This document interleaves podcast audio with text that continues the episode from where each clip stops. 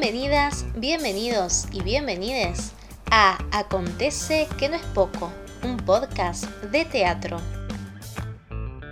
Hoy charlaremos junto a Pilar Jauregui Berry, actriz, docente, artista plástica y directora teatral.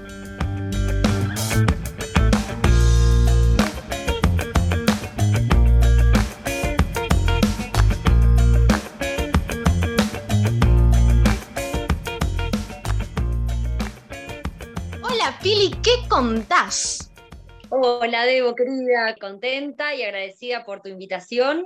Eh, estamos esperando porque mañana vamos a hacer una fecha con Grupo Cubo que se llama Edición Homenaje. Grupo Cubo es un grupo de intervenciones urbanas, performance e intervenciones teatrales y lo que estamos preparando es edición homenaje a Gilda porque se cumplen 25 años de la muerte de Gilda y es una acción en la calle en donde en principio convocamos a músicas a que pudieran elegir uno o dos temas de Gilda y los pudieran interpretar, hacer su propia versión. Hermoso. Eh, grupo Cubo es un grupo que tiene un dispositivo cúbico con plástico, entonces los intérpretes actúan dentro del cubo, así los espectadores pueden acercarse, estar muy, muy, muy cerquita, sin, digamos, eh, correr riesgos en una situación de pandemia como esta, ¿no? Tal cual. Es un dispositivo con protocolo. Sí, un dispositivo con protocolo, que surge en pandemia también, con esas lógicas. Cada tantos espectadores limpiamos y sanitizamos el plástico, entonces eso permite que estén muy cerca, incluso más cerca de lo que estarían en el teatro, Wow. por ejemplo. ¿Y este cubo se Sí. va trasladando o ya tiene un espacio físico? En realidad es depende de la edición. Nosotros cada acción que hacemos le ponemos edición tanto, un nombre, y depende de la edición es cuánto tiene de recorrido o si es estático. Algunas ediciones fueron, digamos, en un espacio físico concreto porque necesitábamos bajada de luz y tuvo como una, una cuestión mucho más teatral o de artes escénicas, como mucho más propio de las artes escénicas, y en otro fue con recorrido. Y Se parecía a las carretas de la Edad Media, Wow. que iban los actores y después entonces llegaban a un lugar y abrían todo y desplegaban todo, actuaban y volvían a guardar todo y seguían, bueno, así un poco, o ese es el espíritu, digamos.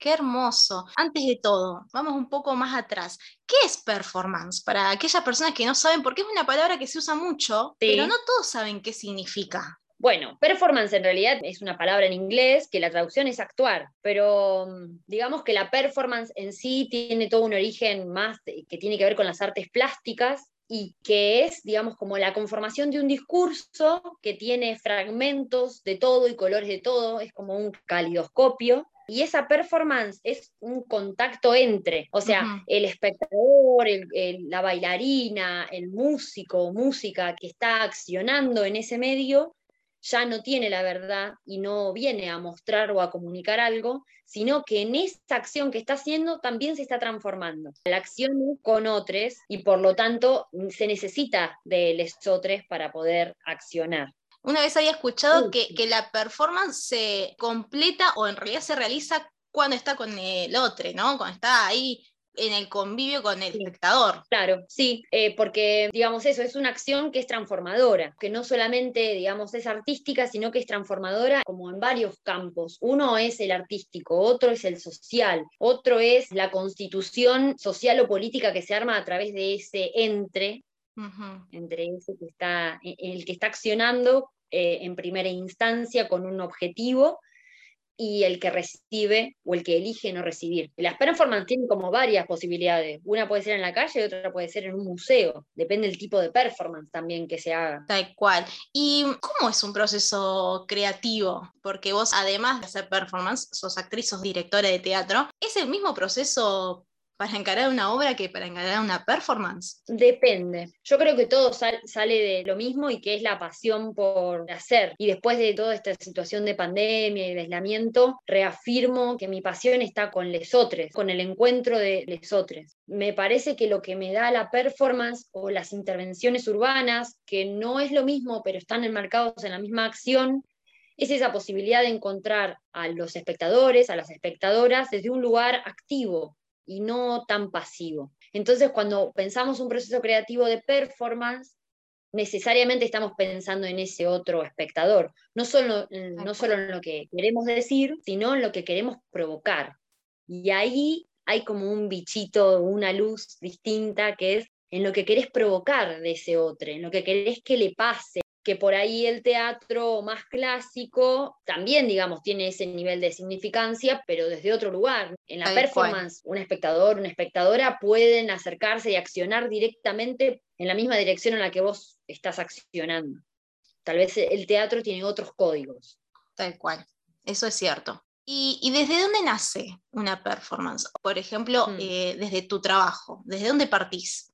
En lo personal, muchas veces las performances salen de una imagen. Como que en este último tiempo me di cuenta de que mi arte teatral no deja de estar íntimamente relacionada con mi arte plástica. Entonces, cuando encaro un proceso creativo performático, muchas veces surge de una imagen visual que me provoca algo y que ese algo que me provoca necesariamente tiene una traducción visual, en colores, en texturas. Y a partir de ahí pienso qué me está generando eso y cómo lo traduciría para lograr que le genere lo mismo a ese otro que me voy a encontrar, ¿no? que se va a encontrar conmigo. Pero sí, tiene una raíz visual en principio. ¿Y cómo comunicas esto o cómo lo trabajas en medio de ese proceso con los otros actores, actrices o artistas? ¿Cómo lo comunicas? Muchas veces depende del grupo y depende del proyecto, pero con mis compañeras del colectivo Concha, muchas veces lo que hacemos es a partir de una imagen vamos sumando lenguajes o categorías que nos interpelan en la temática, ¿no? No sé, por ejemplo, yo digo, miren, a mí se me ocurrió o vi una mujer de estas características. Y entonces otra suma y dice, sí, que podría bailar de esta determinada forma. Sí, porque en realidad eso podría ser una crítica para tal otra cosa. Y entonces se transforma en un collage colectivo, en una suma de individualidades y de partes que ya no me pertenece. Tal cual, le pertenece al grupo. Me pertenece al grupo. La otra es, por ahí viene alguien y dice, como en este caso, ¿no? Bueno, se cumplen años de la muerte de Gilda. Eh, Gilda es, digamos, una manifestación popular y hay que celebrarla y festejarla porque, digamos, una figura mística, no solamente artística. Y entonces a partir de ahí empezamos a pensar en cuáles serían las posibilidades o las formas. Si queremos hacer una performance o una acción en la calle que tenga que ver con lo teatral o que tenga que ver con la espiritualidad de ella, por ejemplo. Buenísimo. y ahí entonces las evaluaciones son distintas, porque, por ejemplo, en esta acción nosotros en algún punto somos un poquito más productores que actores o performance, ¿no? Tal y cual. le estamos dando lugar a otras artistas para que puedan habitar ese cubo. Me encanta. Eh, me encanta además la imagen del cubo, acerca tanto al espectador además. Sí, bueno, por ejemplo, el cubo sale de eso, de una imagen visual. Tenemos el problema de que no podemos habitar los teatros. Entonces, si no podemos habitar los teatros, no podemos actuar. Bueno, pero en la calle podríamos actuar, sí, pero la gente no se va a acercar a un actor o una actriz que están en la esquina porque está haciendo teatro.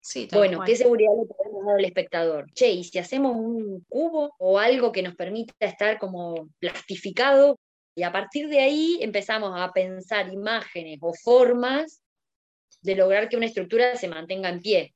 Wow. Y a eso le pusimos rueda. Hermoso, hermoso. Y también resignifica esos espacios que están habitando. Sí, los resignifican y generan una extrañeza. Y esa convivencia entre esa extrañeza un espacio tan cotidiano como la calle, que uno lo transita constantemente y está siendo habitado, interpelado por, por esas situaciones que por momentos, o sea, son distintas las posibilidades. Depende desde dónde encarás esa irrupción en el espacio público, qué es lo que produce, porque hay veces que incluso estás haciendo una performance y la gente pasa y no registra o no asume que hay una extrañeza.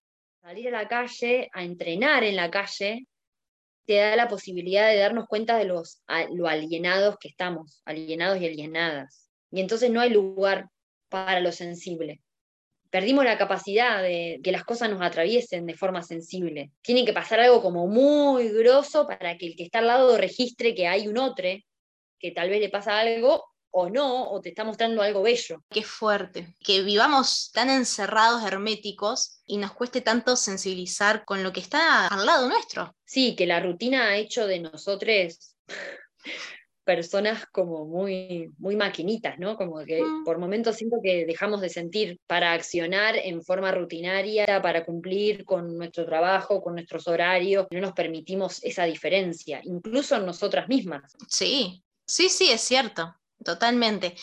¿Y qué rol crees que cumple el espectador? Ya dijimos que era muy importante, pero ¿cuál es el rol que ocupa dentro de esta performance o de estas intervenciones? No todas las performances son iguales, no todas las intervenciones son iguales, porque no todas están producidas por las mismas personas, pero sí creo que cuando nosotros decidimos juntarnos y accionar en los espacios públicos, lo hacemos desde un lugar de provocar que ese otro u otra realmente se sienta actor, pero actor no en términos de, de teatro, sino actor de su propia vida, Sí, sí, poder darse ese minuto de elegir si sigue caminando o frena y le pica ese bichito de la duda de decir, che, ¿qué están haciendo ahí? O, che, ¿qué es esto? ¿no? Como el detenerse, que ya el detenerse implica estar dispuesto a recibir algo que es distinto o que es una anomalía en ese recorrido al trabajo, por ejemplo. sí, un actor activo. Sí, un rol activo. Buscamos eso, estamos en esa búsqueda de interpelar a los demás para que tengan la posibilidad de preguntarse qué tipo de rol tienen, no solamente, digamos, en una cuestión performática, sino el rol que tienen en su vida.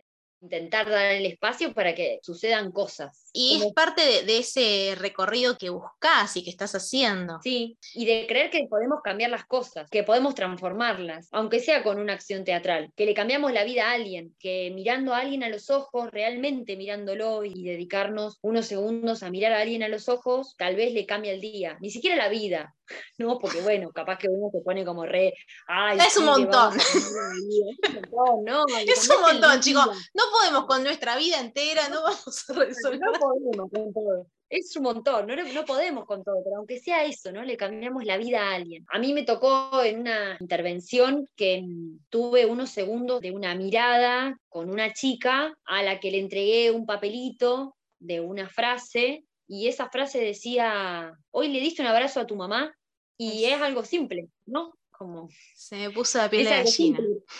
Claro, es algo simple y en realidad no, no tenía la intención de provocar lo que finalmente le provocó a esa chica, digamos eso. Pero fue tan íntimo y tan cercano ese darle ese papelito, mirarla y esperar la respuesta, que ese día no solamente ella, digamos, se transformó o le sucedieron cosas, sino que a mí también, porque no me voy a olvidar nunca más la cara de esa chica. Y no sé cómo se llamaba, ni sé la edad que tenía, ni dónde vive, y si tiene su mamá o no tiene su mamá. Pero ya la acción de detenerse, registrar y preguntarle a alguien algo tan simple, pero también tan íntimo como darle un abrazo a una mamá, Tal cual. está transformando algo. Por lo Wow. menos esa, o ese subtexto de registrar. ¿Por Hermoso. qué me interpeló tanto? ¿Por qué se me cayeron las lágrimas solo con mirar a esa chica? Gracias por esta anécdota porque es hermosa. ¿Y cómo fue que dijiste, che, eh, voy a experimentar qué es esto de la performance? Me gustaría empezar a hacer. ¿Cómo inició en vos? Uf, es una gran pregunta esa. No tengo tan claro en qué momento, pero sí que mm, me aburrí un poco de las instituciones. Creo, creo que fue eso. Me aburrí un poco de los espacios que están cargados de ritualidad estanca. Digo, y ojo, amo los rituales y amo el teatro y amo los museos, pero mm, siento que salirse de ahí implica una incomodidad que te sigue haciendo aprender Muy creo cierto. eso, que, que fue un, un proceso personal de querer aprender otras cosas. Digo, y hay toda una pulsión de deseo que es hermosa, y también está la pulsión de deseo de ese espectador que va a verte, pero que está recortado. Y que tal vez para mí la performance es un poco buscar experiencias de vida concretas, Tal ¿no? cual. Como Hmm. darle, darle arte a la vida y vida al arte, no sé, como algo. Sí, sí, algo como que se, se nutren mutuamente. Claro, y que es un mambo hasta personal, ¿no? Pero de decir, che, como de aventura, ¿no? Decir, che, bueno, a ver, ¿qué onda si salgo de acá? ¿Qué pasa? ¿Qué sucede? Está esto de, bueno, todo es arte. Pero una vez había escuchado a una persona que dijo, no, todo en la vida es performance. Todo es performance. ¿Vos realmente qué pensás respecto a esa frase? ¿Todo es performance? Sí, porque todos actuamos. Todos actuamos, todos tenemos roles roles sociales establecidos y normas por las cuales nos movemos y transitamos y habitamos los espacios. La diferencia para mí, bueno, no para mí, digamos, para gente que ha estudiado esto y que enseña esto con mucha responsabilidad de las performances en distintos órdenes, ¿no? Pero el orden de, las performances de segundo orden serían aquellas que nos permiten, digamos, habitar de forma artística y además darle interacción social digamos, a esa experiencia. Le ponemos el nombre, es como, bueno, yo estoy actuando, es como que nos hacemos cargo de lo que está sucediendo, pero en realidad siempre sucede. En realidad siempre sucede. Y como esa línea es tan delgada, yo podría estar haciendo una performance y que la persona que interactuó conmigo no lo sepa. Wow, wow. Que nos ha pasado también, ¿no? El otro día una señora perseguía a una de las chicas y le preguntaba si éramos de una secta. Ay, no. Hermoso fue divertido, digamos, decir, che, ¿en serio te preguntaron eso? Sí, me sentí re mal, ¿no? Como la sensación de, pero no se están dando cuenta que, ¿no? Como, y no, el registro del otro es completamente distinto. Tal vez la señora nunca fue al teatro. o, nunca se pensó, digamos, que lo que estabas haciendo tenía que ver con una acción performática, con algo que te sucediera. Definitivamente vos transformaste esa tarde de esa señora. Y te transformaste a vos también. Me imagino a la señora tomando el té, contándole a las amigas, ¿vos podés creer lo que vi? no sabés lo que me pasó hoy. Lo más gracioso de todo es que tiene que ver con la creencia también, ¿no? Porque digo, yo pensaba, decía, si le contestábamos que sí, ¿qué pasaba? De repente en Tandil hay una secta de pibas que salen a la calle y que... ¿Te imaginas la, la bola que se iba a correr? O no, o capaz que queda ahí y le transformó ese día o esa charla de té a la amiga, ¿entendés? y quedó ahí. Hace un rato te decía como nuestro aporte a transformar o a cambiar nuestra vida, también es pensar en lo chiquito, en lo minúsculo. Es eh, cierto. No, no en grandes cosas, sino en lo minúsculo. En preguntarse una misma cosas que no se pregunta todos los días, que cuando trasladas y se las preguntas a otros, también se las estás transformando. Sí, y que, y que, también esas preguntas nos, nos las hacemos nosotros mismos. Como que son preguntas que en algún momento nos hemos hecho y que nosotros también hemos atravesado eso que el espectador está recibiendo. Sí. Hermoso. Sí, sí. A mí me, gusta, o sea, sigo en proceso. Estoy estudiando una diplomatura en, la Universidad Nacional de San Martín y estoy como en mi propio recorrido también, ¿no? Que elijo que sea grupal, pero sigo como en esa búsqueda de decir, bueno, está mucho más arraigado ahora la, la cuestión plástica en mí y está como mucho más presente y hasta la altura de lo teatral, ¿no? Antes era como, bueno, lo teatral por sobre lo plástico y ahora necesariamente se componen una de la otra. Necesitas a una para que la otra esté. Sí, y que después hay como variantes, no es lo mismo una instalación que una acción, digamos, con un cuerpo, que una intervención urbana, intervención artística, digo, como que hay distintas variantes, mm. pero que todas en mí tienen ese carácter de salir a la calle, al encuentro de el arte y la acción de estar y de incidir en el medio está acá, está en la calle, está con la gente. Está con el pueblo.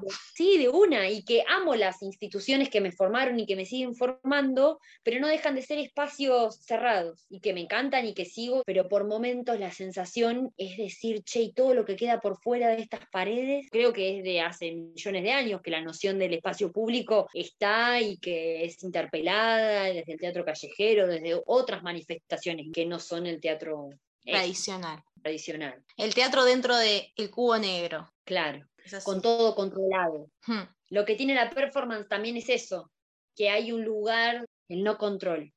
Porque uno no controla cuando el espectador lo está mirando, no controla qué va a pasar con el clima, no controla qué va a pasar uno en ese medio, incluso las acciones, qué, qué acción va a realizar y que en el teatro está cuando entra el público, cuando se prende la luz, cuando se apaga, la música, cuando entra, cuando no. Está todo controlado. Está todo ensayado, está todo muy armado para que suceda. Sí, y es un ritual en donde está muy claro el mensaje a través del emisor y el receptor. Lo que a mí me ha dado la performance es la vuelta. ¿Y cómo continúa esa performance a partir de lo que recibe el espectador? Sí, sí, sí y la performance tiene en sí un nivel de producción y de anticipación que está buena y que en los procesos creativos es muy parecida a una experiencia teatral tradicional, pero que está condicionada necesariamente por los demás. Eso está buenísimo también. Está buenísimo. Muchísimas gracias, muchísimas gracias por haber hablado con nosotros, con nosotras, con nosotros. Fue súper interesante todo lo que aprendimos, todo lo que escuchamos y tu experiencia también, cómo fue atravesada.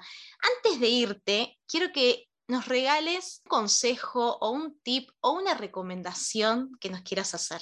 Mi aprendizaje de este tiempo fue que nada es estanco y que nosotros no somos estancos, ni que los vínculos que tenemos son estancos, ni que las relaciones y las vivencias que tenemos con los demás son estancos. Ese es mi aprendizaje, lo traslado porque por ahí a alguien le sirve. Que nos revisemos, me encanta. Muchísimas gracias. Esto fue Acontece que no es poco, un podcast de teatro. Si quieren saber más sobre Pili, pueden seguirla en su Instagram arroba Pilar Mi nombre es Deb y pueden acompañarme siguiéndome en Instagram arroba deb.andolfati para saber más sobre mi contenido. Hasta el próximo episodio.